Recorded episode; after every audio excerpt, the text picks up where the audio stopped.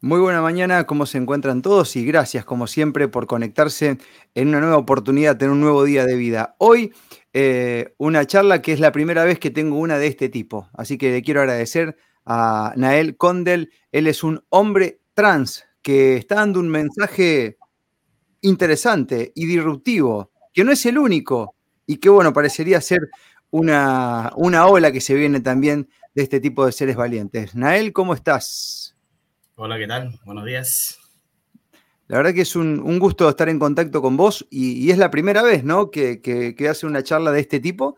Y bueno, antes que nada, felicitarte porque a veces este, cuando uno toma decisiones en la vida y luego este, pega un volantazo, no muchos se animan, ¿no? Y veo que, que, tu caso es ese, ¿no? Así que me gustaría hablar sobre, sobre tu historia de vida. Ahora estás en Chile, ¿no? Como está la bandera ahí atrás.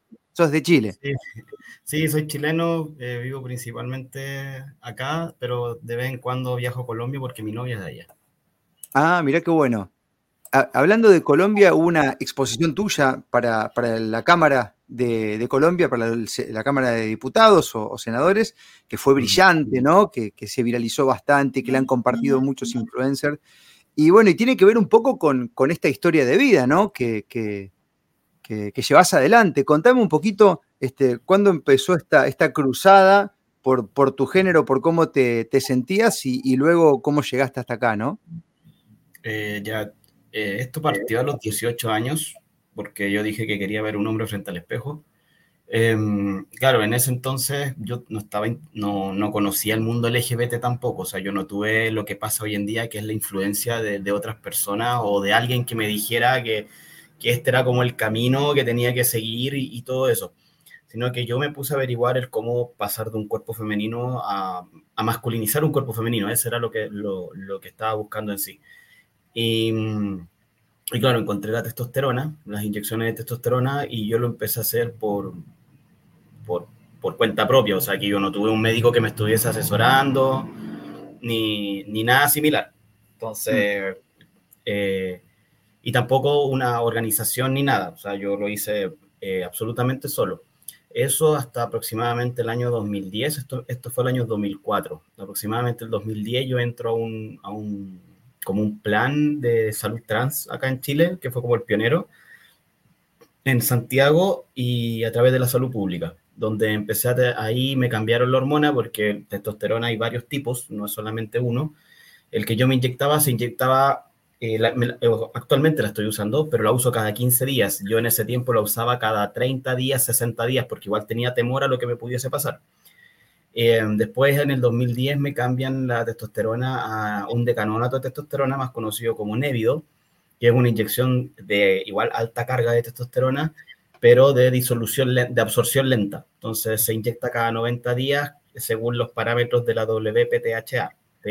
WPTHA PATH, siempre la, digo mal, que es la Organización Mundial para la Salud Trans, que finalmente es una organización política y de salud tiene bien poco. Em, en este parámetro genérico yo empecé, yo empecé a generar eh, mucha ansiedad, cuadro ansioso, eh, empecé a comer mucho, empecé a subir mucho de peso, eh, subí aproximadamente casi 20 kilos y, y, eso a mí sí me chocó. O sea, no, no me chocó el, tanto el, el el tener una imagen masculina como estar gordo. Mm. Así que los que tengan algún tipo de alergia a la gordofobia me da lo mismo. O sea, para mí estar gordo, no es una buena señal. la cosa es que eh, pasó un tiempo y me, el año 2013 me hago la mastectomía bilateral, que es la, la extirpación de, las glándulas mamarias y, y hacer un, masculinizar el pecho que en su gran mayoría es un tajo de lado a lado y, eso, o sea, eso no es una masculinización, o sea, si tú quieres una masculinización estética, bonita, ahí tenés que entrar a pagar y bastante. Em, y E3, a ver, eso fue el año 2013, 2016, como los tres años después, más o menos, tres, cuatro años, eh, me hago la histerectomía, que ahí es la extirpación de útero, eh, trompas de falopio, ovarios y cuello uterino ahí me esterilizo absolutamente y a su vez paso a ser hormonodependiente, ya que me quito los ovarios, entonces yo ya no tengo producción hormonal suficiente para poder sostener mi propio cuerpo, por así decirlo. ¿Y eso con qué intención sería, Anael? O sea, te, llevaban, digamos, con este plan de, salud, entre comillas, chileno, te llevaban a que vayas por todas esas este, cirugías? Digamos, porque si lo que querías era lograr un aspecto masculino, ya lo estabas consiguiendo, independientemente que, te quites el útero y todo lo que está por dentro. ¿O eso tenía también una función en la transformación?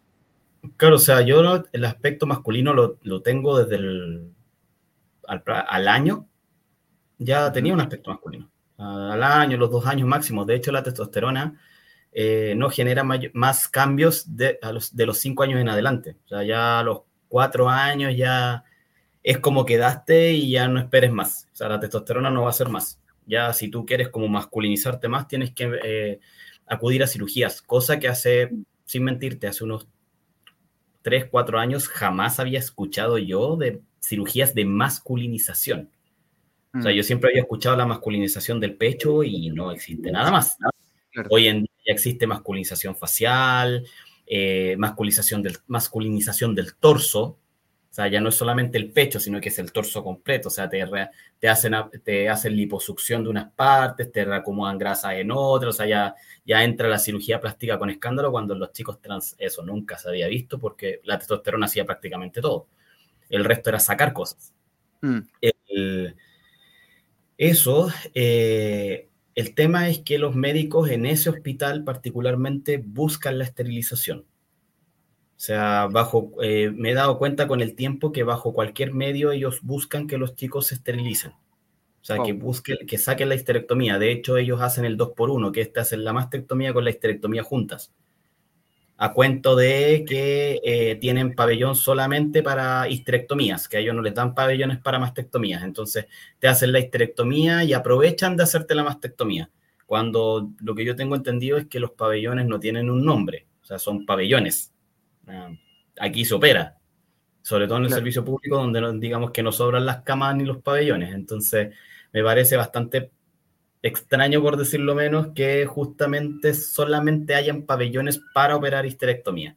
Entonces, bueno, más allá de una sospecha mía, no, no, no, lo puedo dar por sentado, pero, pero sí no, no hay un mayor interés en salud. O sea, no, a todos les inyectan la misma hormona, a todos les dan las mismas indicaciones, eh, todos siguen el mismo paso a paso, eso de que de que no, que nadie te empuja a hormonarte, nadie te empuja a hacerte la mastectomía, nadie te obliga a hacer, no, o sea, eh, es un paso a paso que, que en los estudios que se han hecho, sobre todo en menores de edad, el 99% sigue, o sea, desde que se adjuntan el nombre, o sea, se cambian el nombre y los pronombres, eh, de ahí en adelante el 99% va a optar por las organizaciones.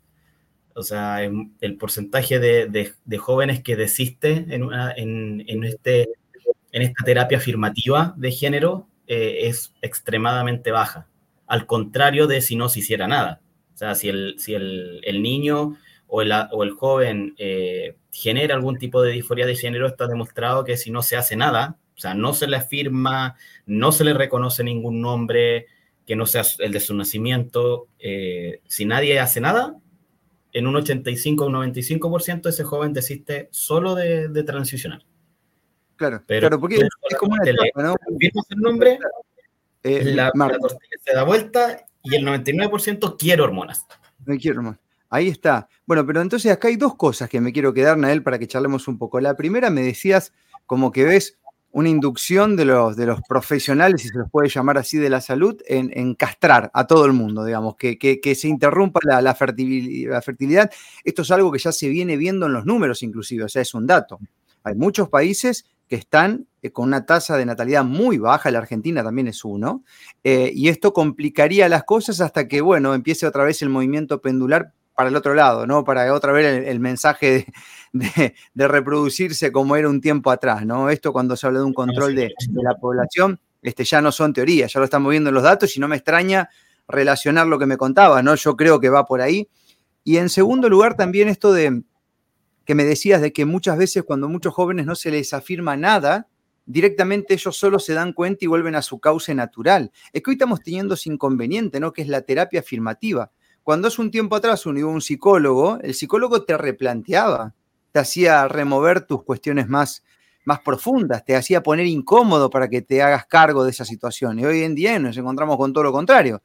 Si uno llega este, con un planteo de género, este, el, ah, te dice, muy bien, vení por acá, te vamos a recomendar esto, esto, lo otro. Es como que no hay un, careo, ¿no? ¿Vos, lo ves así también dentro de la comunidad?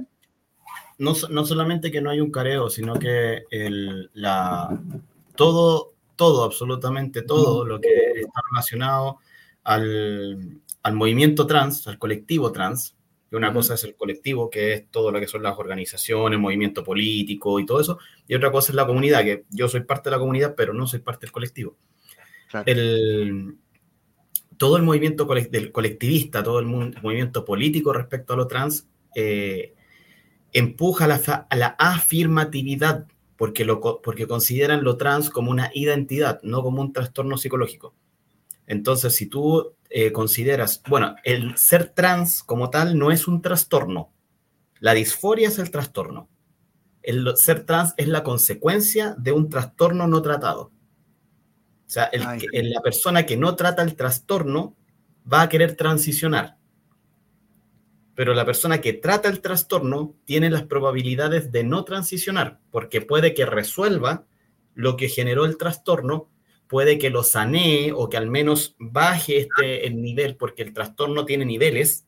O sea, la disforia tiene varias particularidades. Puede ser un trastorno como tal, puede ser un, cúmulo de trastornos psicológicos o puede ser una bomba de humo de otros trastornos, algo que está encubriendo los trastornos reales. Entonces, como puede ser cualquiera de esas tres opciones, y todas esas opciones tienen niveles. Entonces, si tienes un nivel muy alto de disforia, a pesar de que tú te trates la disforia, puede bajar esos niveles, pero aún así vas a querer transicionar porque ya tu, tu cerebro no coincide el hecho de una vida tranquila sin la transición. Como hay otras personas que lo bajan lo suficiente como para que no quieras transicionar, pero al menos tener un aspecto, no sé, pues, un poco más eh, hacia el, el, sexo opuesto, como pasa muchas veces con chicas que son masculinas, o sea, tienen una apariencia masculina, pero son, siguen siendo mujeres, o sea, ellas no adoptan una, una identidad masculina, sino que mm. simplemente es un tema de apariencia. Y hay otras personas que efectivamente sanean todo el, todo el trastorno, todo lo que generó el trastorno, y al sanear eso, automáticamente desisten de, de cualquier tipo de identidad o cualquier tipo de cambio y simplemente se mantienen eh, tal cual son.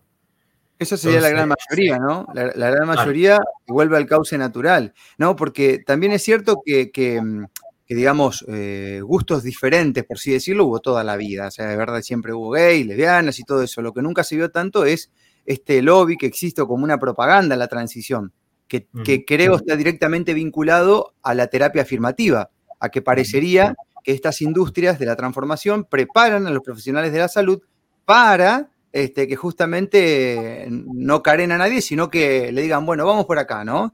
Y ahí aparece el combo que hoy me comentabas, ¿no? Que a todos se les dice lo mismo, a todos se les propone lo mismo, y a todos buscan dejarlo de alguna manera estéril, ¿no? Es, duro, pero hoy yo lo, puedo ver, ¿no? Con algunos testimonios como el tuyo, que empiezan a, aparecer, por eso es como que destaco esa valentía. Y, Nael, ¿en, qué momento empezaste a dar este mensaje, digamos? Porque el mensaje tuyo eh, digamos, es un mensaje como de, mm, de, stop, ¿no? Sobre todo para los niños, te veo muy conmovido con eso, ¿no? Hay, hay mucha movida también. Eh, es que el, objetivo, el, objetivo, son los niños. Si, si, el tema fuera meramente con los adultos, realmente a mí mm, no, no, me metería más allá, porque igual considero que eh, un adulto tiene que hacerse responsable de sus acciones, o sea, yo, fui, yo así lo hice. O sea, yo perfectamente podría haber culpado a Raimundo y todo el mundo y haberle echado la culpa a mi familia, que nunca me sometió a una terapia psicológica cuando falleció mi papá, o, haberme enojado con mi familia por haber renegado de, cosas y, así, un montón de, situaciones. Pero al final uno se tiene que hacer cargo también. O sea, tú, yo tomé mis decisiones, yo hice las cosas, yo insistí en hacer las cosas, persistí en hacer las cosas, y no puedo culpar a nadie de ello, más que a mí. Entonces, pero eso es porque lo empecé a hacer de adulto.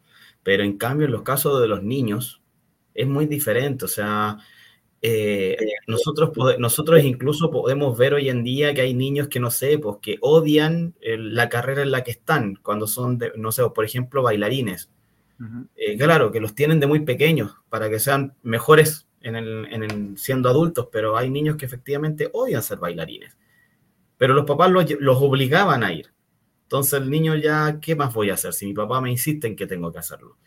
Entonces, hay niños que efectivamente generan un odio hacia cosas que los obligan a hacer. Imagínate eh, qué va a pasar más adelante y que bueno, ya está pasando en Suecia y en varios países donde están echando pie atrás con esto, con todo el tema afirmativo, con esos niños que los papás los empujaron con esto. O sea, algunos papás empujan, o sea, que son los que quieren tener este niño trans, aunque suene raro, pero hay papás así de trastornados eh, papás afirmativos, o sea, que cuando el niño le dice, ah, parece que soy trans, o no, parece que soy niña, eh, pucha, saltan de alegría y están súper contentos, o algunos no están contentos, los descoloca, pero es como que ya, ok, sí, si eso te hace feliz, entonces vamos a darle. Y claro, llegan a un profesional que los profesional lo primero que les dice es, claro, tienen un hijo trans. Entonces, en esos casos, eh, que son los que más se están dando, no se están dando tanto los papás que dicen, a ver, bájate cinco cambios y vamos, vamos paso a paso. O sea, yo te conozco y tú no eres una niña atrapada en el cuerpo de un niño. O sea, tú eres una niña que tiene gustos más masculinos, que es otra cosa muy diferente. Y al final, en base a, es, a los gustos y a, los, y a la personalidad es lo que se están basando para catalogar a un niño como trans o no trans. Entonces, eso es un absoluto error porque el estudio más importante respecto al tema de personalidad, que es, un estudio de Tim Kaiser, eh, hace, demuestra empíricamente con números de que los sexos son diferenciados en personalidad, pero que hay, grupo, hay un grupo de gente que tiene rasgos de la personalidad del sexo opuesto y es normal. O sea, no, es descabellado pensar en que, o, que es una mínima porcentaje de mujeres que tenga, tenga rasgos de personalidad masculina. No, son bastantes. O hombres que tienen rasgos de la personalidad femenino. Por ejemplo, los, se, puede, se podría decir los eh, hombres que estudian enfermería. Los hombres que estudian medicina. Son carreras que principalmente están ligadas al área, al área humana. Y el área humana donde más fuerte es, es las mujeres como las mujeres que estudian carreras de ingeniería o que les gusta, por ejemplo, conducir. Mm. Eso no las hace hombres, pero tienen rasgos de la personalidad más, masculinas y eso no las hace hombres, ni, mm. ni trans tampoco. Entonces, a los niños se les está confundiendo, los adultos están confundiendo a los menores, catalogándolos con una categoría, con una, con una etiqueta que no lo son, meramente por algo tan superficial o tan básico como es la personalidad o los gustos del menor. Entonces... Yo, estaba recordando que cuando yo era chico tuve una etapa, no mucha, de algunos meses, en donde jugabas con, muñecas, ¿no? Eh, es como que las atendía, viste, las cuidaba. Eh, después me enteré que era el instinto paterno que uno a veces tiene, ya de chico le va saliendo, ¿no? Pero si hoy un nene hace eso, a lo mejor alguien lo encuentra y ya lo llevan a que le hagan terapia afirmativa y le dicen, y a lo mejor vos querés ser mujer, ¿viste? Eh, eso es lo que veo que se está haciendo, lamentable, lamentable. Es que es el, es el punto, porque eh, el niño, el niño es un angelito en este mundo. Entonces, por, por más demonio que a veces parezcan, pero por lo general los niños son angelitos inocentes. Entonces ellos pasan sobre todo por la etapa cuando son más pequeños, eh, bajo los nueve años, como de los 10 para abajo, eh, antes de entrar a la, a la pre-pubertad. en esa etapa los niños confían ciegamente en sus papás, ciegamente.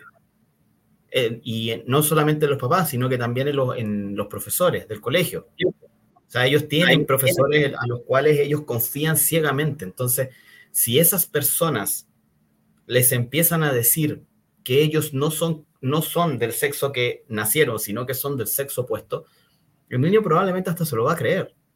Mm. Porque aparte que los ve felices diciéndoselo. Entonces, y se lo están fomentando.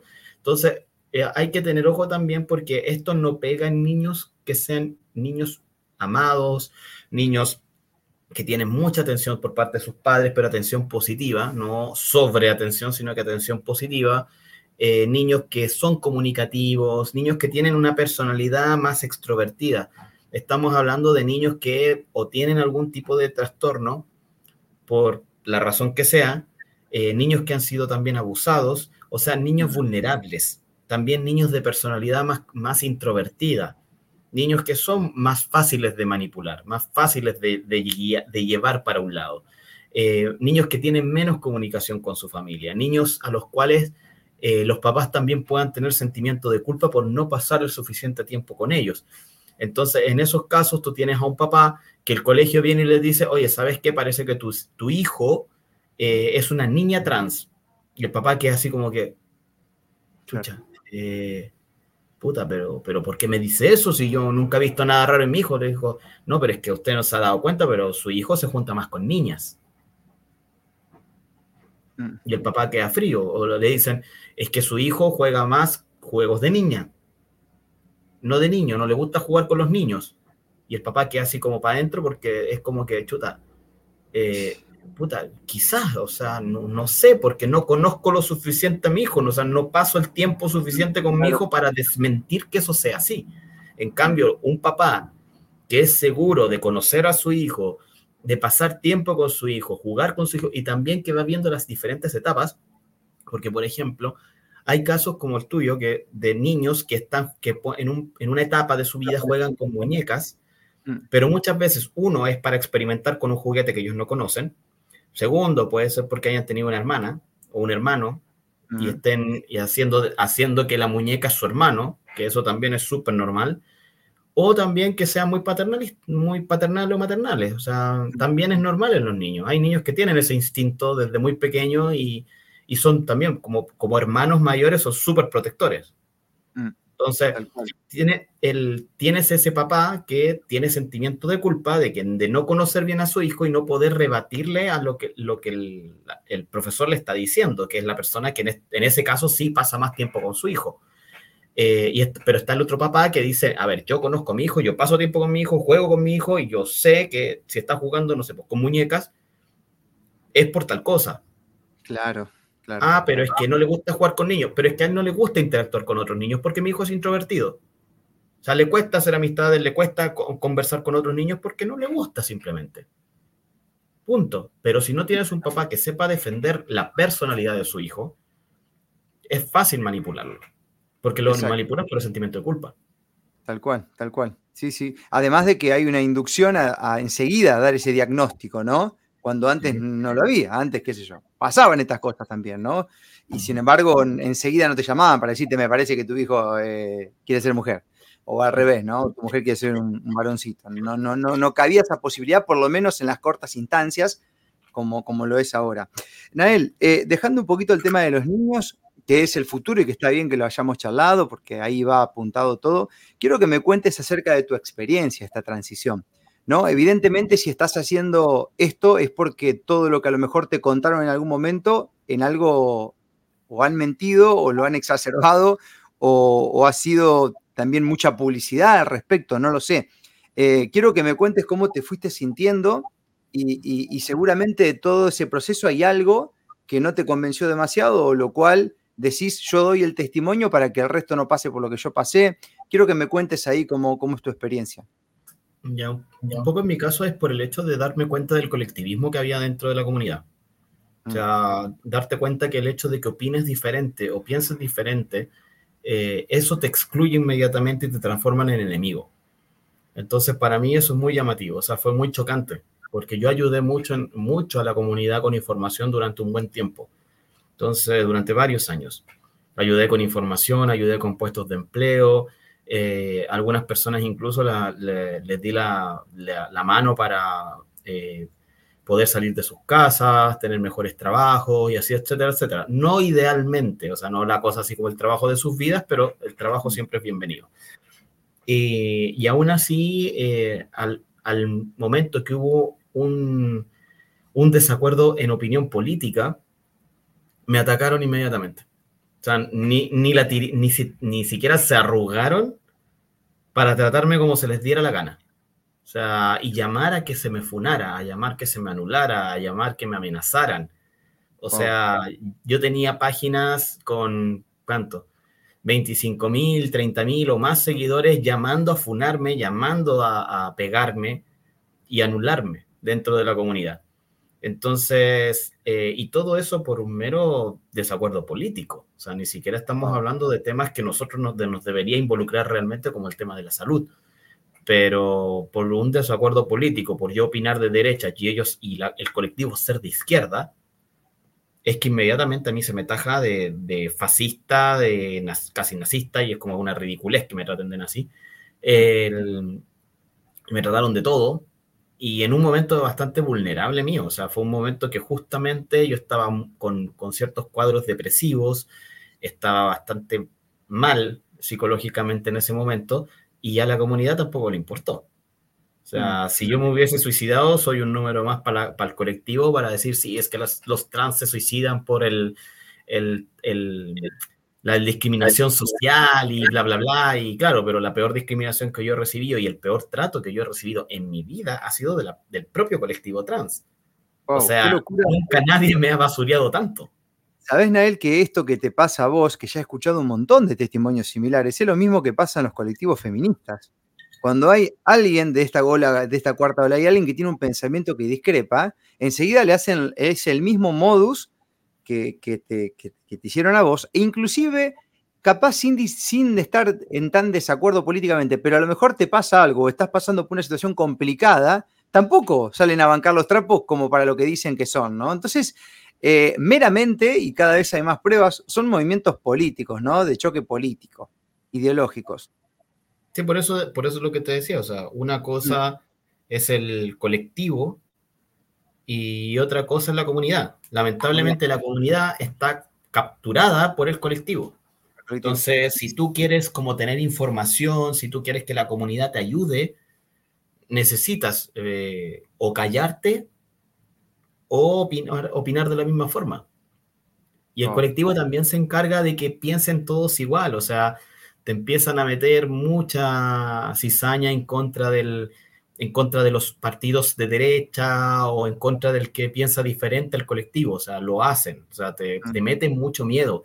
Y estamos hablando de una comunidad que tiene muchos, muchos, muchos trastornos psicológicos de por medio, eh, entre ellos trastornos depresivos, trastornos ansiosos, trastornos, eh, incluso hasta trastornos esquizofrénicos. O sea, tenemos de todo el, el, pack literal de, de, psiquiatría completo casi dentro de la comunidad que no, que no se está tratando. Porque no puedes, eh, como se decía, el, ellos dicen despatologizar la transexualidad. Y es como que, pero es que la transexualidad no es una patología. La patología es la disforia. Pero por eso ellos no quieren que sea una patología, sino que sea una identidad porque no quieren que a la gente la, la, traten psicológicamente de forma seria, sino que quieren que lo hagan de forma afirmativa, en lo cual no hay una real exploración de lo que realmente le pasa a la persona, porque no puedes poner en riesgo de que efectivamente la persona desista de su transexualidad.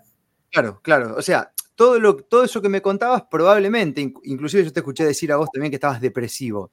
Eso tranquilamente puede ser una consecuencia de las acciones que uno va tomando dentro del colectivo, pero si uno se las plantea, estaría yendo en contra de los intereses del colectivo. Entonces hacen terapia afirmativa, digamos. O sea, todo, no, te pueden decir nada.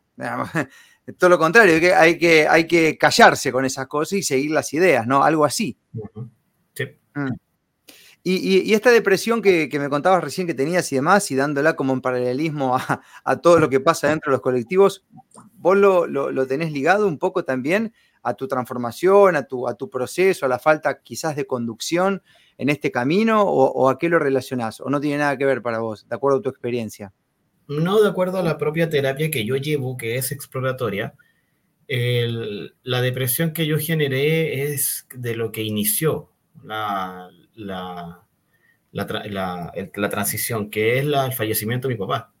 Eso a los 15 años. Entonces, como fue, fue una, una, depresión como, como se, tapada por, por la transición, eh, pasaron muchos años y eso se va inflando, eso va creciendo. Aparte que la testosterona también te ayuda con eso. O sea, cuando tú haces un tratamiento de hormonización cruzada, eh, la, todo la depresión y la ansiedad se, se, van exacerbando, o sea, se van, van en aumento. Por eso también eh, gran parte de la comunidad cae en adicciones sea del tipo que sea, o sea, sea adicción al alcohol, al cigarro, a la fiesta, a las drogas, al sexo, o sea, no importa la adicción, pero eh, hay que dejar de pensar. Entonces, y es por eso, principalmente porque la depresión es, eh, depresión y ansiedad son parte de lo que es el tratamiento hormonal. Eso tampoco te lo dicen. y mm. claro, o sea, ellos creen que con, con los terapeutas que ellos manejan eh, vas a poder tratar la, depresión y todo eso, pero mm, si no vas a la raíz de las, de las cosas, es imposible solucionar algo. Es imposible. O sea, si no te eres capaz de meterte en el lodo profundo de tu cabeza, es muy difícil. Y claro, o sea, hay otras secuelas que son relacionadas a la transición, pero, pero para mí al menos no son tan graves, son más manejables. O sea, porque al final, insisto, es asumir tus propias decisiones. Que eso me, me cause una depresión ya no es al mismo nivel, pero da lata, porque al final son decisiones que efectivamente no fueron bien informadas, no fueron eh, con toda la, información sobre la mesa, eh, mucho con temor también, o sea, principalmente la histerectomía. O sea, yo no tenía ninguna necesidad de hacérmela. No tenía el útero atrofiado, no tenía ningún atrofio en ninguna parte. Eh, pero claro, empecé a generar dolor de útero sin menstruación. Y el, endocrinólogo lo ligó netamente a, a, que supuestamente el útero se me estaba atrofiando por, por el uso de la hormona tantos años y, yo después supe, o sea, hace poco, que hay muchos chicos que la, el Névido, que era la hormona que yo estaba ocupando en ese momento, llevaban uno o dos años con Névido y también estaban generando estos dolores de útero sin menstruación. Entonces, no es eh, producto de los largos, del largo tiempo de uso de la hormona, sino que es la hormona en sí la que, la que produce finalmente, me pudo haber producido ese dolor. Pero claro, el, endocrinólogo en ningún caso me dio la oportunidad de cambiemos la hormona, probemos qué está pasando, eh, sino que no, pues, se usó inmediatamente para que, para que yo postulara una histerectomía. Entonces... es como si te dolería la mano, va al médico, bueno, vamos a sacar la mano. Te duele el pie, bueno, vamos a sacar el pie. Es una, una extirpación masiva, este, que obviamente afuera no lo hacen, pero adentro, esterilizando, sí lo hacen, ¿no? Y y, yo capaz esta pregunta media quemada, no sé si tiene mucho sentido, pero, pero digamos, eh, ¿vos crees que, lo dijiste hoy al, inicio, ¿no? que si hubieses tenido otro asesoramiento, otro tipo de conocimiento, otro acompañamiento, yo capaz no hubiese transicionado. Pero hoy, en el camino en el que estás, digamos, ya este, no tenés vuelta atrás, no te interesa o no lo podés hacer, ya sos dependiente, digamos, más bien de, del tratamiento para sostenerte con el aspecto de hombre. Eh, el aspecto de hombre no pudiese mantener incluso aunque yo usara estrógeno. Ah, porque es, irreversible. los cambios que hace la, testosterona son irreversibles. O sea, ese engrosamiento de la voz es irreversible, vello facial, vello corporal, a menos que te depiles, o sea, depilación mm. láser, pero en sí, naturalmente es irreversible. O sea, el, el cambiar una hormona por otra no va a hacer que mi aspecto físico cambie, en ningún caso. Pero eh, hay un tema de que no hay ninguna, ningún estudio serio que pueda avalar el hecho de la detransición. Que la detransición sea mejor para mi estado físico y psicológico que ah. seguir en la testosterona. O sea, es tanto el tiempo que llevo que ya sería incluso hasta riesgoso el cambiar la hormona. Y esto me lo han dicho médicos que están de este lado, o sea, que que sí se preocupan de la salud de las personas. Entonces, por más que el ideal sería que una persona efectivamente dé transiciones para que su cuerpo volviese como a, trabajar con lo que reconoce, eh, es un experimento. Entonces, ellos no quieren experimentar con la gente. es peligroso, o sea, no, no es fácil. Claro, hay, mucha gente que a mí me ha preguntado, me ha dicho, o sea, como, ya, pero ¿por qué no de transicionáis? Entonces, porque no es llegar y hacerlo. No es fácil hacerlo, no es llegar y hacerlo. Puede, en mi caso puede ser mucho más riesgoso hacerlo. Entonces, ¿vale la pena? Y también la pregunta es, ya llevo toda, ya prácticamente llevo más de la mitad de mi vida siendo Nael. ¿Vale la pena volver atrás? ¿O vale la pena cambiar de nuevo? hacer de nuevo una transición, porque al final una detransición en mi caso es una nueva transición, porque nunca voy a volver a ser quien era. Nunca voy a recuperar mi cara eh, tal cual era, nunca voy a recuperar mi cuerpo tal cual era, nunca voy a recuperar absolutamente nada. Entonces, ni siquiera vale la pena. Mm. Bueno, eh, este, creo que estás transmutando muy bien la energía en, en, brindar tu testimonio y en contar cómo son las cosas, lo que te ha pasado, lo que sentís en el proceso. Creo que eso tiene un valor tremendo este, y es una forma de, transmutar por ahí y compartir, independientemente del aspecto. Claro. Porque es así, ¿no? Para mí tiene mucho valor hablar con gente como vos, muchísimo valor, porque la vivieron, porque lo que me estás contando es empírico, digamos. A vos no te lo contó nadie, vos lo viviste, ¿no?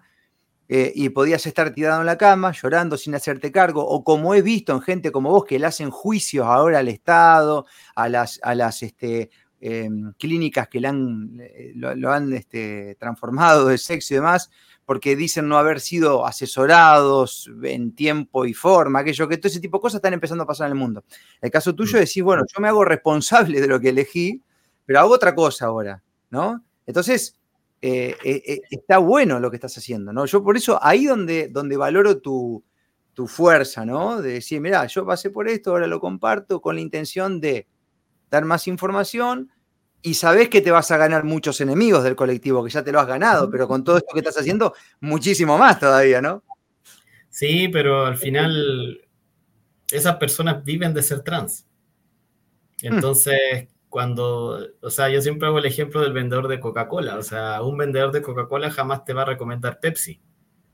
Claro. Entonces, en este caso, cualquier colectivista que me diga o cualquier tipo que sea político de alguna organización o, de, o influencer de redes sociales o que tenga una tienda que le venda a personas trans, para mí todas esas personas son absolutamente inválidas en su discurso porque finalmente vives de que haya más personas trans. Entonces, si tu discurso depende o sea, si tu techo y tu comida depende de, que haya más personas trans, entonces a ti no te va a interesar que efectivamente las personas trans disminuyan en su número o que efectivamente en su caso cada caso sea analizado correctamente para poder también disminuir las tasas. Porque no somos una tasa naturalmente alta, somos una tasa naturalmente muy baja de personas que definitivamente terminamos transicionando realmente. Entonces, eh, a, estas personas les conviene que hayan más personas trans. Entonces, si me quieren, si me quieren discutir, me quieren debatir, ya, pero me vaya a debatir en base a qué? A que, haya, a que toda la barra trans que tienes son las que te pagan el plato de comida. A mí no me lo paga nadie. A mí yo me lo pago con mi trabajo. Entonces, incluso en estas charlas que yo doy, la, los videos que yo hago y todo, a mí no me paga nadie. O sea, ni siquiera YouTube me da plata a, ese, a, ese, punto. O sea, no, no recibo ingresos de ninguna parte. Alguna persona me ha hecho algún aporte y eso, pero eso en ningún caso ni siquiera me alcanza para pagar el arriendo de mi casa. Entonces, eh, no tengo eh, conflictos de intereses en absoluto. O sea, y eso fue lo primero que declaré en el Congreso de Colombia. O sea, yo no tengo ningún conflicto de interés. O sea, no tengo intereses políticos, no tengo intereses eh, partidistas, no tengo interés económico, nada. O sea, mi mm. único y mero interés es que la gente esté lo mejor informada posible y que sepa la realidad. Y la realidad es que no todas las personas necesitan transicionar, es el, menor, el menor caso. Que hay padres que están trastornados y que tienen un montón de caca en su cabeza y están transformando a sus hijos. Eso también está pasando. Entonces eso no puede pasar. No pueden haber entidades que sean colegios para niños trans. O sea, ¿de qué estamos hablando? Por Dios. Sí, es, división dentro de la división, ¿no? Es una locura. Claro, entonces eh, utiliza, y más encima a mí lo que más me molesta y me da rabia con el colectivo es que utilizan a las personas, utilizan la muerte, los suicidios de personas para fomentar el odio, para fomentar estas leyes trans, cuando ni siquiera se están preocupando ni ocupando de lo que realmente está pasando. Y cuando muere una persona por posibles causales de, las, de los mismos tratamientos hormonales, de las operaciones, ah, qué, lástima la muerte, lamentamos la muerte de tal persona, fue una gran persona en vida, lucha, seguiremos la lucha. Y, fue, y eso fue. Mm. hace poco, por el mismo video de, de, la, de la presentación en Colombia, eh, me habló una persona de aquí mismo, Chile, de una ciudad que se llama Chillán, donde, si no mal recuerdo, este año se suicidó un chico trans. Salió todo el colectivo ahí con las banderas y que probablemente no había sido un suicidio, sino que había sido un trans asesinato porque lo habían pillado, tirado y supuestamente que lo habían visto acompañado y no sé qué cosa. La cosa es que se armó un revuelo más o menos grande y al final se determinó efectivamente que había sido un suicidio. O sea, había gente que lo había visto a la persona sola sentada arriba del puente. Y la cosa es que, claro, después salieron que no, que claro, que, el, que no, que se suicidó porque el, Estado llegó tarde y no le querían dar sus hormonas y no le querían dar las operaciones y bla, bla, bla. Y al final también se supo que efectivamente él ya estaba recibiendo tratamiento hormonal, pero que era una persona que estaba con un trastorno depresivo, depresivo complejo, tenía otros trastornos psicológicos adheridos, su hermana era súper feminista y así varias cosas más y que hoy en día la mamá, el chico se mató y la mamá prácticamente ni se acuerda y ni siquiera ha pasado un año. O sea, la familia ni hay con este chico. Y por otro lado, hubo hace dos años en la misma ciudad otro caso de un chico que se suicidó en su casa, se pegó un balazo, donde la familia lo apoyó, lo apoyó en todo. O sea, la familia le ayudó a conseguir el, eh, el cambio jurídico, le ayudó a conseguir las hormonas, le ayudó a operarse, porque la familia igual era una familia con plata. Entonces, eh, en ese caso, nadie habló nada. Nadie dijo nada, porque claro, o sea, tú no puedes, con una familia que le dio todo, no puedes como colectivo llegar a victimizar a esa persona y decir, es que la sociedad lo discriminaba. Compadre, en su casa lo apoyaban. Claro. Le dieron todo. O sea, no pueden decir que la, había discriminación en ese caso. Lo mató, las ideas esas lo mataron, en realidad. es que no lo. Eh, es que ese tema de que nadie lo trata realmente. Exacto. Nadie trata esa depresión de verdad. O sea, tú estás eh, apagando el fuego con benzina. O sea, a una depresión le estás metiendo hormonas. Hormonas. Nadie, y la gente a mí me da risa porque biología básica, las hormonas interfieren en todos los funcionamientos corporales y mentales, en todos. En tu estado anímico intervienen las hormonas. Por eso las mujeres cuando entran en la menopausia tienen momentos de mucha mayor sensibilidad y los hombres cuando entran a la andropausia se vuelven incluso hasta más, más agresivos. Es por la falta de hormona. Hasta que su cuerpo se acostumbra a, a esos niveles de hormona, ahí se estabiliza su estado de humor. Entonces, ¿por qué a alguien se le puede ocurrir en su cabeza que meter hormonas a una persona le va a solucionar una depresión o le va a ayudar a mejorar un estado ansioso? O sea, bueno, qué locura, ¿no? Hace un tiempo atrás parecería que la depresión se combatía comprando cacharros, cambiando el auto, la moto, comprándose ropa, tomando, bebiendo, y hoy son con hormonas, ¿viste? O sea, el negocio se fue cambiando, ¿viste? Se van modificando las modas. Es una, cosa loca. Eh, lo, triste es que estas cuestiones son irreversibles, ¿no? Las otras las puedes acomodar. En este caso no hay vuelta atrás. Nael, eh, bueno, ahí está tu arroba para que la gente te pueda seguir en tus redes sociales, porque haces un contenido muy consciente, me gusta mucho. Y quiero eh, pedirte un mensaje final, porque ¿sabes qué pasa cada vez que toco estos temas, cuando lo hago en alguna editorial o algo por el estilo? Me suelen llegar muchos mensajes en mis redes sociales de, de gente que me cuenta, muchas veces padres, que dicen, ¿sabes que me cayó mi hija que se siente varón? Eh, y son jóvenes, chicos, muy chicos, ¿no? Entonces, a mí me gustaría, si tenés un mensaje para esos casos que van a venir un montón ahora después de esta charla, no sé, lo que quieras. Y con esto ya te suelto para que continúes con tu vida de, con tu día de vida. Eh, para los padres, primero que ustedes tienen que ser los primeros en conocer a sus hijos. O sea, nadie les puede venir a decir a ustedes cómo son sus hijos. Eh, y lo otro es que busquen ayuda profesional busquen ayuda de gente seria. Eh, en Argentina hay todo un grupo, de hecho se llaman Manada, si no mal recuerdo, eh, que cuenta con profesionales de la salud mental como mi, propia psiquiatra, la doctora María José Mancino, eh, tienes al psicólogo Ezequiel Baigorria, y así hay varios. Hay, yo conozco, hablo por lo menos con unos tres o cuatro de Argentina que ellos tienen equipos equipos psicólogos, psiquiatras que apoyan no solamente a los niños, porque cuando tú tratas a los niños también tienes que tratar a los padres, a la familia, al entorno, que son los que más influyen en el menor. Entonces, eh, mi mensaje es claro, o sea, que nadie les diga cómo son sus hijos, porque ustedes los conocen desde que nacieron, incluso las madres desde antes de nacer. Em, preocúpense del entorno del menor, que es el que le está inculcando esta idea. Eh, y lo otro, busquen ayuda, busquen otros papás, busquen estos grupos, como el caso de Manada, el caso de Amanda en España, eh, donde se van a igual fortalecer como papás, porque es bien desmoralizante tener todo un entorno que les dice que sí, que sí, que sí, que le tienen que dar y dar y dar, y tú por dentro dices, no, esto no me cuadra, esto no está bien, esto no es lo mejor para mi hijo. Y si en, un caso dado ya fuese a ser, bueno, démosle la mejor, lo, lo mejor posible. Mm. Entonces, en ese caso, terapia exploratoria 100%, así que al menos en Argentina tienen, la, tienen un buen equipo de psicólogos, psiquiatras, así que aprovechenlo, saquenle jugo a mi doctora, saludos. si ve esto. a ver, le va a seguro, le va a seguro. estoy, estoy colapsando la agenda. que se pudra, porque vamos los vamos a necesitar y ojalá se sumen más también a esta tendencia, ¿no? Sí, no, sí. Eh, lo, mejor de todo es que sí, que han empezado a varios, a, varios psicólogos a empezar a, meterse en esto, a, dar la batalla y entendiendo que no es diferente de lo que ellos ya saben hacer. Solamente que eh, hay que modificar ciertas cosas para que no parezca lo que es realmente. Entonces, em, eso.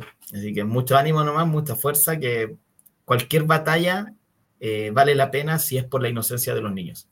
Y por supuesto, Nael, que creo, ¿no? Que todos estos problemas de los cuales estuvimos charlando, la ESI los empeora, ¿no? Sí. Es que la ESI los inculca. O sea, la, ESI es el, paso número uno porque les rompe la inocencia. Entonces, al romper la inocencia a un menor, estás dando puerta abierta a que le empiecen a meter un montón de ideas en su cabeza. Entonces, la ESI es lo peor que le puede pasar a un menor. Es, hay que entender que las bases de la ESI vienen del pedófilo de 15. Entonces, con eso ya, si, algo, si sus raíces son pedófilas, yo no voy a esperar nada bueno de eso.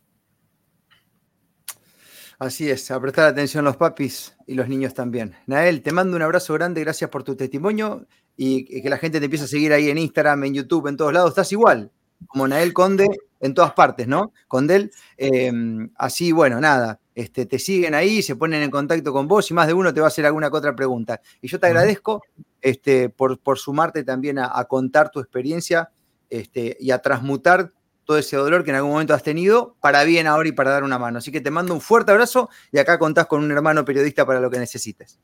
Muchas gracias. Chao.